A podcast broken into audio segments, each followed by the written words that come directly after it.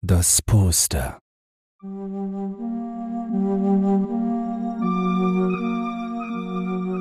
Dieses Poster verschwindet unverzüglich aus deinem Zimmer, verstanden?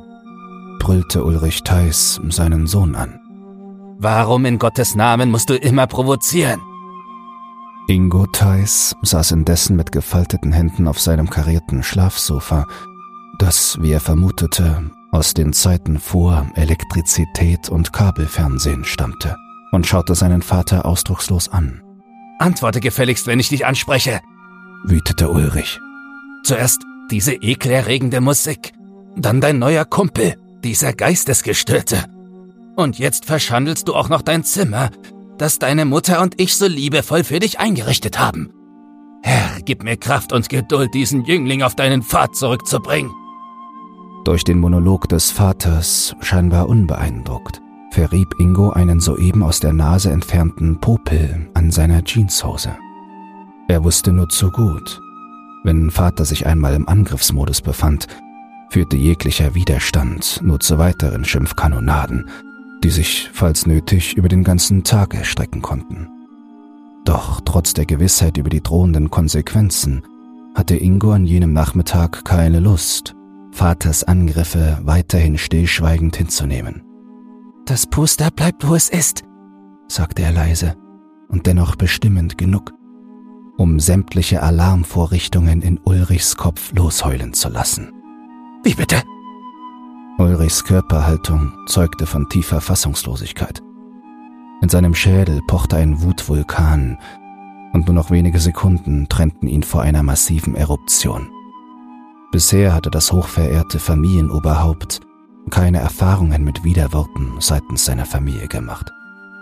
Im Hause Theis unterlag alles einem festen Rhythmus, den Ulrich Theis und nur er alleine bestimmte. Das Puster bleibt, wo es ist, wiederholte Ingo. Und wenn dich das so stört, hast du immer die Option, meine Zimmertür geschlossen zu halten. Ich verlange von dir schließlich auch nicht, dass das beschissene Kreuz über deinem Bett verschwindet. Das Gesicht von Ulrich Theis lief gefährlich lila-rot an. Du kleiner Bastard! Dafür haben wir dich also großgezogen. Na, warte! Mit diesen Worten riss er das Poster von der Wand. Das dabei entstandene Geräusch hörte sich in Ingos Ohren wie das Dröhnen eines Tornados an. Ratsch! Als würde ein Raubtier die Krallen ins Fleisch seiner Beute graben. Ratsch, ratsch, ratsch. Die schwarz-weißen Fetzen wirbelten durch die Luft. Hier hast du dein Drecksposter, du Heretiker! bellte Ulrich Theis, bevor er hinausstürmte und die Zimmertür mit einem lauten Knall hinter sich zuwarf. Sein wütendes Stapfen brachte die Treppe beinahe zum Einstürzen und das gesamte Haus zum Beben. Ingo saß weiterhin regungslos da. Fick dich, Ted, dachte er. Fick dich, du verdammter Hurensohn! Ein Lähmungsgefühl breitete sich in seinen Gliedern aus, und seine schwache Brust war von einem schwarzen, stacheligen Knäuel erfüllt, der ihn am Atmen hinderte. Langsam wie unter Schmerzen erhob er sich und begann die auf dem Boden chaotisch verteilten Fragmente des Posters aufzusammeln. Nach und nach fügte er die Fetzen wie ein Puzzle zusammen und holte dann eine Rolle Klebeband aus der Tischschublade hervor. Behutsam wie ein Restaurator bei der Arbeit mit fragilen Scherben einer Amphore klebte er die Einzelteile zu einem großen Ganzen zusammen. Auf dem Bild versammelten sich drei Kuttenmänner um eine riesenhafte Frau, die eine Augenbinde trug, deren Körper nackt und nach vorne gebeugt war. Die Beine der Frau gingen von der Hüfte abwärts in eine Art Kletterpflanze über und mündeten im kargen Felsboden. Etwas weiter im Hintergrund befand sich ein fleißig in einem Kessel rührender Ziegenbock. Das Poster war ein Geschenk von Paul. Ingo bekam in seinem Leben nicht oft etwas geschenkt und schätzte das Poster somit umso mehr, Paul sagte, die Frau darauf bekomme ein Kind und die Kapuzenmänner seien ihre Hebammen. Paul wusste so viel. Das Kind, so sagte er, werde eines Tages die Welt in den Abgrund stürzen. Paul war Ingos bester Freund. Genau gesagt war er der einzige Freund, den Ingo je gehabt hatte. Dass seine Eltern Paul nicht leiden konnten, störte Ingo nicht besonders. Sie konnten ohnehin niemanden leiden, der kein Mitglied der Sekte war. Oh, wie sie es hassten, wenn Ingo ihre Kirche als Sekte bezeichnete. Doch genau das war sie, eine Sekte, eine verschissene Gehirnwaschstelle. Paul trieb sich ständig mit zwei anderen Typen im Stadtpark herum. In Ingos Schule munkelte man, sie seien Obdachlose, ein paar Penner seien sie und verrückt dazu. Es interessierte Ingo nicht. Paul und seine kleine Gang übten eine Art morbide Faszination auf ihn aus. Ob es an ihren Klamotten oder an der Musik, die aus ihrem altmodischen Ghetto-Plaster tönte, lag, vermochte Ingo nicht zu urteilen. Das Einzige, was er wusste, war, dass er ein Teil von ihnen sein wollte. Eines Nachmittags im November nach dem Unterrichtsschluss hatte Ingo auf einer Parkbank gesessen. Er wollte noch nicht nach Hause gehen, wollte nichts von dem mageren Gulasch seiner Mutter kosten, wollte nicht in sein trostloses Zimmer, dessen gesamte Gestaltung in den Händen seiner Eltern lag. Draußen war es kalt.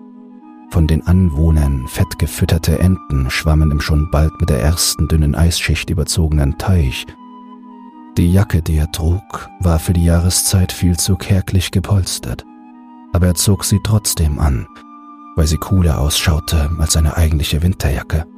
Ein albernes Teil, das so überhaupt nicht mehr seinem Alter entsprach. Eine neue würde er aber erst bekommen, wenn die jetzige in Fetzen von seinem Körper herabhängen würde. Denn man musste bescheiden sein, demütig und bescheiden, um Gott zu gefallen einem Gott aus grellen Werbebroschüren, die seine Eltern ab und zu in der Nachbarschaft verteilten. Warum Gott ein Problem damit haben sollte, wenn er Ingo eine neue Winterjacke bekäme, entging seiner Logik. Ingo fror. Der Boden unter seinen Schuhsohlen fühlte sich noch weich und nachgiebig an. Zu dieser Jahreszeit stellte der Stadtpark auch während der sonnigen Stunden keinen freundlichen Anblick dar. Das dunstige, graue Wetter jenes Tages verstärkte nur das schon ohnehin elende Panorama. Drei Gestalten betraten die Parkallee. Ingo erkannte sie auf Anhieb. Langsamen, entspannten Schrittes näherten sie sich der Metallsitzbank, auf der er verweilte. Je dichter sie heranrückten, desto tiefer zog er seinen Kopf ein, um sich so klein zu machen wie irgend möglich zu ihnen gehören? Was bildet er sich bloß ein? Aus welchem Grund sollten sie einen wie ihn in ihrer Gesellschaft dulden? Einen, dessen Eltern peinliche Sektenanhänger waren. Einen, der nicht einmal eine vernünftige Winterjacke besaß. Den Blick fest im Boden verankert, wagte Ingo nicht, die Typen anzuschauen. Nicht einmal dann, als sie unmittelbar vor ihm stehen blieben. Hey, hast du eine Kippe? fragte ihn einer mit ungewaschener blonder Mähne, der allem Anschein nach der Gruppenanführer war. Ich rauche nicht, gab Ingo zurück, ohne dabei aufzusehen. Er fühlte sich schäbig. Von nun an war er nicht nur ein einfacher Loser, sondern ein Loser, der nicht einmal rauchte. Dann ist es höchste Zeit, damit anzufangen. Der Blonde gackerte fies auf. Sein Gefolge lachte wie auf Kommando synchron mit. Dann streckte er Ingo eine Zigarette entgegen. Hier, nehmen Sie. Wortlos klemmte Ingo den Zigarettenfilter zwischen die Lippen und fühlte sich dabei schäbiger als je zuvor. Hecki, gib dem kleinen Feuer, befahl der Blonde. Dass es sich um einen Befehl handelte, kapierte Ingo gleich. Schließlich war er mit Vorschriften, Machtsprüchen und Weisungen von zu Hause aus bestens vertraut. Derjenige, der auf den Namen Hecki hörte, tat augenblicklich wie geheißen. Ingo inhalierte. Seine Kehle brannte und sein Kopf fühlte sich seltsam aufgebläht an. Mit einer enormen Anstrengung unterdrückte er den Hustenreiz und schaute aus seinen geröteten, tränenden Augen dem Blonden ins Gesicht. Dieser lächelte schief und streckte Ingo die rechte Hand zum Gruß hin. Ich bin übrigens Paul. Der Rübenkopf da meist Hecki. Und die dürre Abscheu, Er deutete mit dem Finger auf das dritte Gangmitglied. Trägt den Namen Lukas. Ingo, sagte Ingo. Na, schmeckt's? erkundigte sich Paul. Jo, antwortete Ingo und zog laut die Nase hoch.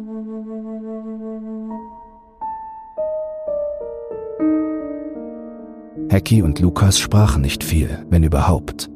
Meist begrenzte sich ihre Artikulation auf unverständliche Wortbrocken oder raues Gelächter, das eher dem Hecheln eines Hundes glich, als Lauten, die in einem menschlichen Wesen entstehen könnten. Dafür sprach Paul viel und gerne, und er zeigte Ingo lauter merkwürdige Sachen. Anfangs fand Ingo sie erschreckend, doch nach einer Weile gewöhnte er sich daran. Wie sich herausgestellt hatte, war Menschen beim Sterben zuzusehen weit weniger schlimm, als er je gedacht hätte. Es hatte sogar einen gewissen Reiz. Manche starben leise und ohne großes Trara, die anderen dagegen konnten bis zum letzten Lebenshauch nicht loslassen, schrien, wälzten sich hin und her, kotzten alles voll. Das gefiel Ingo. Er bat Paul, ihm die Videos per WhatsApp zu schicken was dieser strikt ablehnte. Ebenso rigoros weigerte Paul sich, Ingo zu erzählen, woher diese Videos stammten und wer in aller Welt da Regie führte. Ingo setzte die letzten Puzzlestücke zusammen. Das Poster war wieder ganz. Er störte sich nicht weiter an den hässlichen Narben, die seine Oberfläche nun durchzogen. Mit ein paar Klebestreifen befestigte er das Poster wieder an der Wand. Dann stand er noch lange davor, den Kopf leicht zur Seite geneigt, wie der Besucher einer Vernissage, der sich alle Einzelheiten eines Gemäldes einprägen möchte. Wie hypnotisiert bohrte er seinen Blick ins Bild, als wollte er unbedingt etwas oder vielleicht jemanden darin entdecken, etwas Verborgenes, das sich hinter den Felsen versteckte. Zeig dich. Ich weiß doch, dass du da bist, flüsterte er, ohne es zu registrieren. Wer bist du? Irgendwann wandte er das Gesicht doch noch ab, knipste das Licht aus und legte sich auf das Sofa. Morgen würde er sich mit Paul im Park treffen. Wer weiß, vielleicht hatte Paul sogar eine neue Portion Videos auf Lager. Oder einen von diesen Steinen, die so schön vibrierten, wenn man sie in die Vordertasche seiner Hose legte. Wach wurde Ingo, weil er ein Flüstern hörte. Ohne das vierte Mitglied werden wir es nicht schaffen, wisperte eine männliche Stimme im Dunkeln. Was ist, wenn er sich nicht traut? fragte die andere. Auf intuitiver Ebene begriff Ingo, dass sie von ihm sprachen. Was soll ich mich nicht trauen? fragte er in die Dunkelheit hinein, und seine Kehle fühlte sich dabei trocken und rau an. Ein Teil von uns zu werden, antwortete die dritte Stimme, die sich gewichtig und voller samtener Abgründigkeit anhörte. Vier ist eine magische Zahl, und die Wehen werden immer stärker. Bald ist es soweit. Was ist soweit? die Geburt des einzig Wahren. Wer ist er? Derjenige, der den Lauf der Dinge ändern wird. Diese Antwort kam Ingo einleuchtend vor. Sie stimmte mit Pauls Worten überein. Was muss ich tun, um dazuzugehören? fragte Ingo. Eine der Stimmen aus der Dunkelheit kicherte dünn. Das Blut muss fließen. Das Blut eines der Kinder Gottes. Ingo zuckte zusammen. Dann dachte er aber an die Todesvideos und daran, wie gut es tat, jemandem beim Hinscheiden zuzuschauen. Wie gut würde es erst werden, wenn er das hautnah erleben würde. Er fühlte, wie sein Glied sich bei dieser Vorstellung erhärtete. Ihr könnt auf mich zählen, sprach er. Wartet auf mich.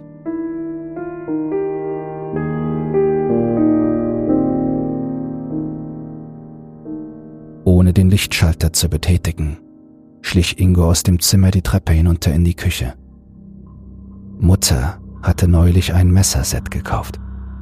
Eins von diesen bunten, die eher wie Spielzeuge aussahen, als etwas, womit man tatsächlich Lebensmittel zubereiten könnte. Doch trotz des albernen Anblicks waren die Dinger höllenscharf. Ingo holte ein Messer aus der Schublade. Im diffusen Laternenschein, der von der Straße durch das Küchenfenster fiel, konnte er dessen Farbe erkennen. Es war lila. Diese Tatsache fand Ingo urkomisch. Er würde seinen Vater mit einem lila Messer umbringen. Ein Schwuchtelmesser für eine Schwuchtel Gottes, dachte er, und presste sich die Faust gegen den Mund, um einen Lachanfall zu unterdrücken. Mutter und Vater schliefen bereits seit Jahren getrennt, was darauf zurückzuführen war, dass Vater stets in einer die Luft zum Zittern bringenden Lautstärke schnarchte. Aus diesem Grund musste sein früheres Büro in ein Schlafzimmer umfunktioniert werden, so dass Mutter wenigstens den Hauch einer Chance bekam, ein paar Stunden pro Nacht schlafen zu können. Geräuschlos öffnete Ingo Vaters Schlafzimmertür und fragte sich dabei, warum er sich um so viel Vorsicht bemühte. Denn auch wenn er hier in diesem Raum ein Tablett voller Metallbecher fallen lassen würde, stünde der dadurch erzeugte Krach in keinem Verhältnis zu dem im Zimmer herrschenden Geschnarche. Ingo wünschte sich, das Messer würde im gespenstischen Mondschein gefährlich glänzen, was es natürlich nicht tat, da die Jalousien bis auf das letzte Element heruntergelassen waren, denn Vater mochte es stockdunkel. Mit einer Hand ertastete Ingo den Kopfteil des Bettes. Er feuchtete seine Handfläche mit der Zunge an und fuhr damit langsam durch die Luft hin und her. Auf einmal verspürte er Kälte, also musste Vaters Haupt genau unter seiner Hand ruhen. Am liebsten hätte er das Messer direkt in Vaters Auge gejagt. Doch seine Hand erzitterte plötzlich und er ließ die Waffe beinahe fallen. Durchzuckt von einer glühenden Angstwelle fühlte er, wie sein Magen auf die Größe einer Rosine schrumpfte. Ich sagte doch, er schafft das nicht, hörte Ingo eine der Stimmen hinter seinem Rücken. Wir warten noch ein wenig ab, entgegnete darauf eine andere. Ich wette eins zu tausend, dass er versagt, flüsterte die dritte. Ingo war verärgert. Warum dachten bloß alle, er sei zu nichts zu gebrauchen? Denen würde er es zeigen. Ratsch! Das Messer sauste hinunter und zerschnitt die Oberfläche der Decke, unter welcher Vater nächtigte. Das dadurch entstandene Geräusch glich dem, das vorhin beim Zerreißen des Posters zu hören war. Ratsch! Ingo stach erneut zu. Vater produzierte unverständliche Laute, aus denen man Qual und Überraschung heraushören konnte. Mit der freien Hand wollte Ingo ihm den Mund zuhalten, geriet damit jedoch in etwas Zähflüssiges und Klebriges. Blut. Es muss Blut sein, dachte er und stach wieder und wieder auf seinen Vater ein, der nur noch stumm dalag weil Ingos keine physische Betätigung gewohnter, puddingartiger Arm schon bald vom ganzen Heben und Zustechen zu schmerzen begann, musste er seine Mission abbrechen. Er rammte das Messer ein letztes Mal blindlings in den reglosen Körper von Ulrich Theis und warf es dann von sich. Seht ihr? flüsterte er. Ich habe es doch getan. Ich bin würdig, ein zufriedenes Kichern ertönte. Aber schwang darin nicht eine kaum spürbare Note der Belustigung mit? Nein, garantiert nicht. Von jetzt an war er kein Loser mehr. Er hatte es bewiesen. Von jetzt an würde er von allen respektiert und ernst genommen werden. Zurück in seinem Zimmer stellte Ingo fest, dass er am gesamten Leib zitterte. Aber was machte das schon aus? Er gehörte nun zum Kreis der Auserwählten. und würde schon sehr bald die Geburt des einzig Wahren begleiten dürfen. Plötzlich begriff er, dass die undurchschaubare Schwärze des Zimmers für seine Augen keine Hinderung mehr darstellte. Mit einer schwer zu ertragenden Schärfe konnte er alles, was sich im Raum befand, erkennen. Darunter drei Gestalten, gehüllt in schwarze Kutten. Sie standen geräuschlos da und starrten Ingo aus ihren Kapuzengrotten prüfend an. Obwohl ihre Gesichtszüge unaufhörlich zuckten und vibrierten, glaubte Ingo, darin etwas Vertrautes erkennen zu können. Besaß einer der Kapuzenmänner etwa Ähnlichkeit zu Paul? Ingo machte schon den Mund auf, um den Paul-ähnlichen danach zu fragen. Dieser kam ihm jedoch zuvor. Du hast es geschafft und musst jetzt mitkommen. Die Zeit drängt. Im selben Moment ertönte im unteren Geschoss ein greller, ohrenbetäubender Schrei von Ingos Mutter. Was dann passierte, ging über die Grenzen seiner Vorstellungskraft hinaus. Die Hauswände verloren ihre Festigkeit. Sie vibrierten, genauso wie die Gesichter der Kuttenmänner. Auf einmal konnte Ingo durch sie hindurchsehen, und als er an seinem Körper hinabschaute, stellte er fest, dass auch ihm dasselbe widerfahren war. Er ging über. Er existierte nicht länger. Als seine Mutter kreischend ins Zimmer stürmte, deutete nichts mehr auf Ingos Präsenz hin. Bloß auf dem zusammengeklebten Poster über seinem Schlafsofa war eine vierte Kapuzengestalt zu erkennen.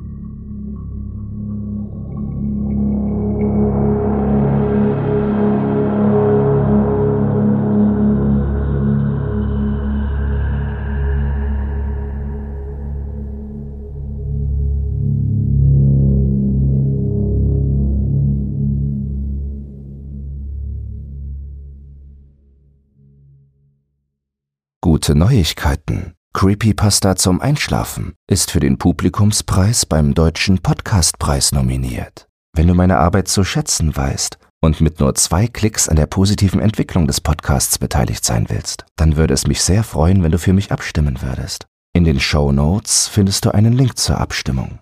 Dabei ist keine Registrierung oder dergleichen erforderlich. Einfach auf Jetzt abstimmen klicken und fertig ist die Laube.